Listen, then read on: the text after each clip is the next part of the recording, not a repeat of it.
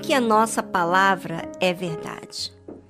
Muitos dizem que falam a verdade, mas na realidade não se importam muito com a dor alheia. É como muitos dizem que amam o próximo, mas não lutam por eles. Fazem apenas aquilo que está ao seu alcance. Já está. O que podemos fazer que realmente mostra que somos da verdade? E o que não fazemos que mostra que não há verdade? Vamos saber? Vou falar de uma situação que a Bíblia relata, aonde foram dias muito difíceis, pois não estava mais chovendo na terra. Obviamente que se não tinha chuva, veio então uma grande seca e fome, consequência.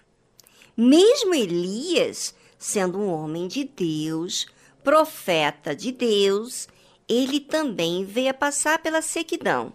Mas no meio dessa sequidão, Deus lhe ordena a ir ao encontro de uma viúva de Sarepta e habitar ali, e que ela ia sustentá-lo. Olha que interessante, né? Deus pedir uma mulher viúva para sustentar. Aliás, ele não pediu, ele falou, ordenou Elias ir para essa viúva de Sarepta. E ela sustentar. Um pouquinho humilhante isso para o homem, não é verdade? Mas e chegando lá, essa viúva também estava passando por necessidade. Elias encontrou ela justamente no momento dela preparar a sua última refeição que ia fazer para ela e para o seu filho. E Elias, como homem de Deus, enviado da parte de Deus, sabia que aquela condição que ela estava era justamente para que ele agisse a fé. Ou seja, Deus não deu facilidade para Elias, não é verdade? deu uma situação para que ele exercitasse a fé. E assim foi. Ele falou para aquela viúva no meio da necessidade fazer o pão, mas que oferecesse primeiro para ele e depois servisse para ela e seu filho. Aparentemente, parece injusto do profeta Elias pedir para fazer para ele primeiro, mas a fé sempre contraria a ordem natural, para justamente sermos humildes, para obedecer. Bem interessante isso, né? Que a humildade não é uma coisa que você sujeita de uma forma natural.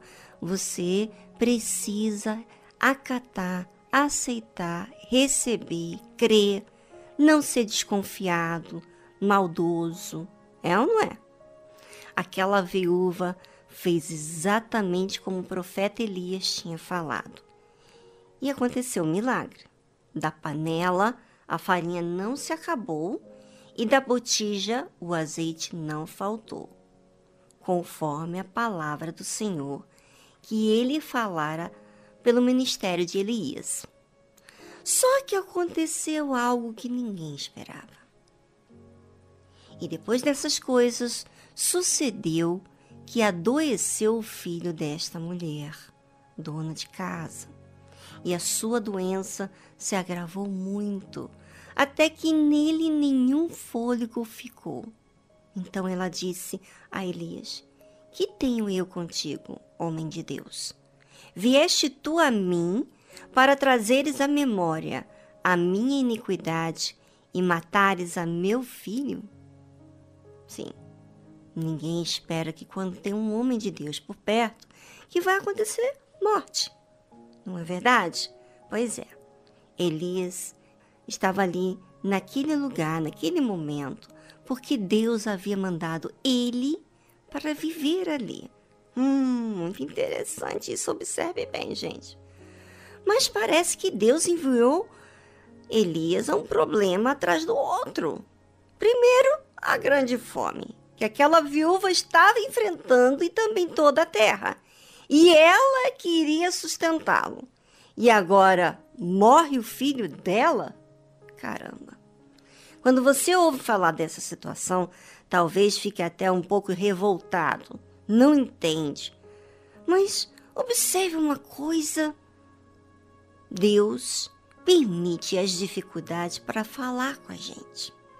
Aquela dificuldade que a viúva estava enfrentando da fome, a primeira, não era só ela. Toda a terra estava assim. Mas Deus mandou o profeta Elias a ir ao seu encontro, como diz as Sagradas Escrituras. Levanta-te e vai para Sarepta, que é Sidom, e habita ali. E eis que ordenei ali uma mulher viúva que te sustenta. Olha, Deus não brinca com a gente. Deus desafia a gente. Muito interessante. Como assim? Deus envia seu servo para ir a uma mulher específica? Hum, uma viúva em Sarepta? Pois é, havia muitas mulheres passando fome, muitas famílias destruídas e até mesmo outras viúvas. Mas Deus observou aquela mulher. Por quem? O que essa mulher teria que fez Deus dar uma atenção especial, hein? Olha, interessante essa pergunta, porque eu também quero ser especial assim, não é? Você deve estar pensando. Ela com certeza era uma mulher amargurada. Amargurada pelo passado que ela teve. Algo que ela fez que ela mesma não se perdoava. Quando veio a fome, ela não clamou a Deus, mas ela, no seu íntimo, pensava que todo aquele sofrimento que estava vivendo era porque ela havia feito algo gravíssimo no seu passado. Então pensava ela, de forma conformada, que a vida era assim mesmo. Ela não cria no Deus de Israel. Ela pertencia a um povo que não cultuava o Deus de Israel. Mas, ao instante que o profeta Elias apareceu e pediu a ela para fazer para ele o pão primeiro, ela fez exatamente como ele pediu. E Deus mostrou para ela, através do seu servo, que ele a viu. Ah, lindo, né? Gente, muito lindo isso. Mas novamente, aquela mulher continuou agindo de forma distante de Deus pois não sabia ela como se aproximar. Talvez você esteja passando por um sufoco na vida. Não tem com que se alimentar, pois a sua vida está faltando tudo. Não tem emprego, não tem ninguém por você, você é sozinha. Mas Deus te vê. Você, na verdade, está recebendo aí no seu canto o acesso da palavra de Deus. Ele usa servos dele e serva. E ele fala contigo que você não tem que achar que a vida é assim mesmo.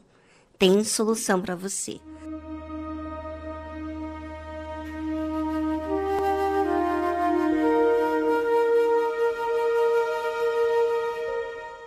Aquela mulher que pensava que ninguém a assistia estava sendo assistida pelo próprio Deus. E depois que ela foi restituída à sua vida econômica, ele ainda assistia a ela. E o servo de Deus, Elias, estava ali, habitando em Sarepta, na casa dela. E depois dessas coisas, sucedeu que adoeceu o filho desta mulher, dona de casa, e a sua doença se agravou muito, até que nele nenhum fôlego ficou. Aqui está aquilo que estava escondido dentro dela. O milagre econômico não a fez se apresentar de forma próxima ao servo de Deus.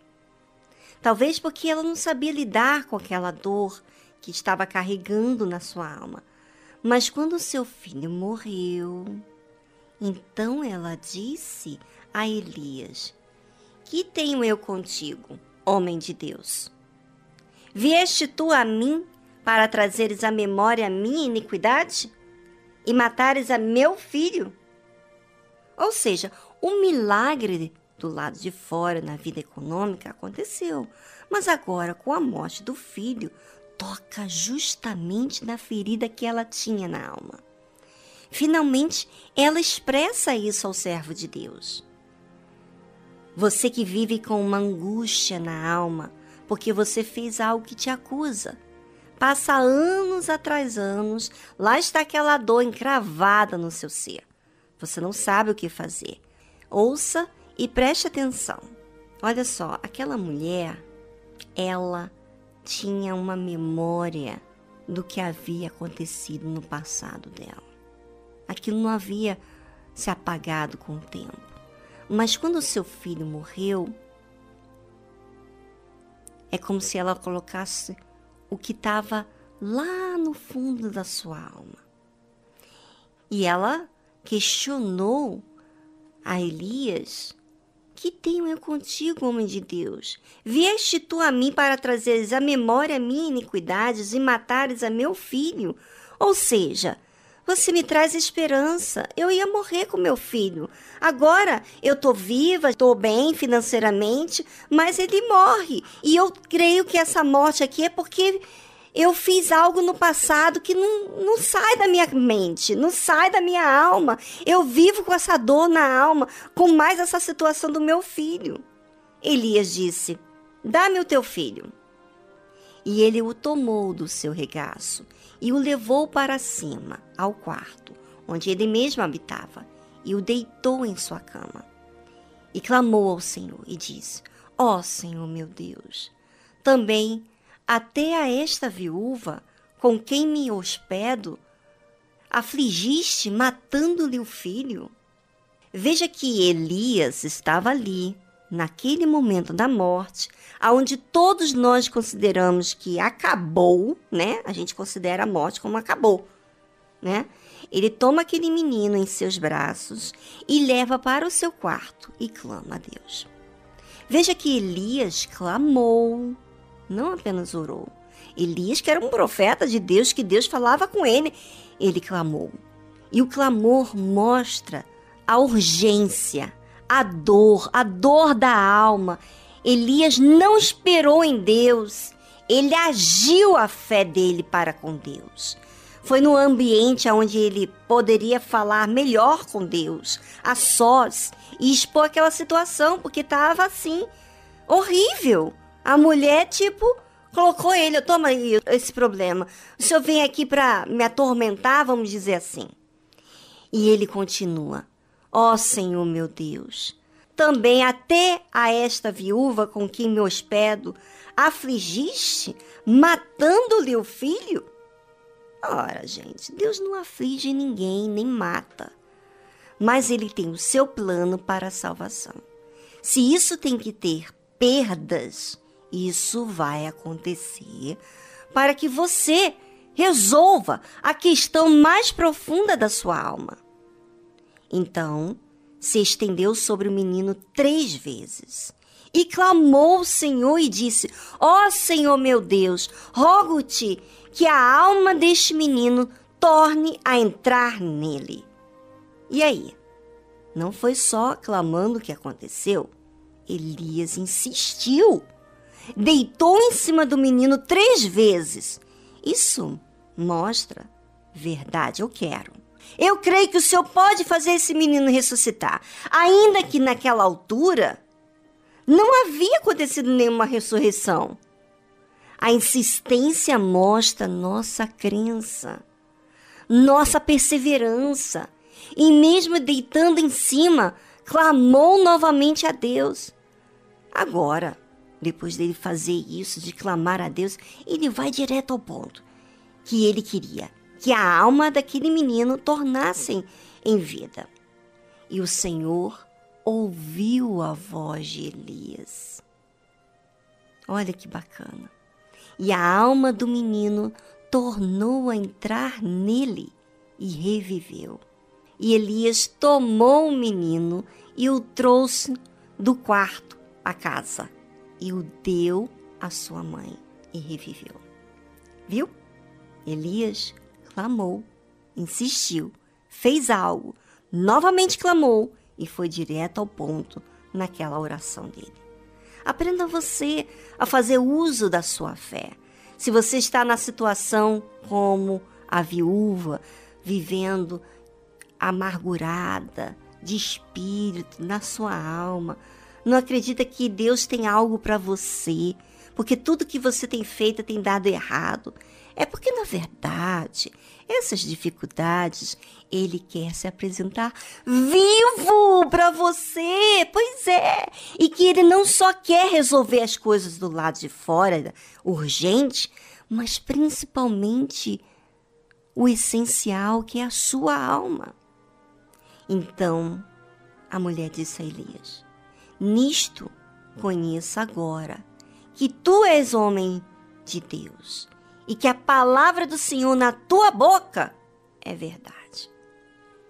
A palavra de Deus é verdade na nossa boca quando exercitamos a fé e não desistimos de crer em Deus. Fazemos uso do poder da fé. Contamos com Ele, assim como Elias contou somente com Deus. Fez tudo o que ele podia e Deus ouviu. Deus foi honrado quando Elias fez a parte dele. Faça você também a sua parte. E a palavra de Deus na sua boca será verdade. Não será religioso, será vida.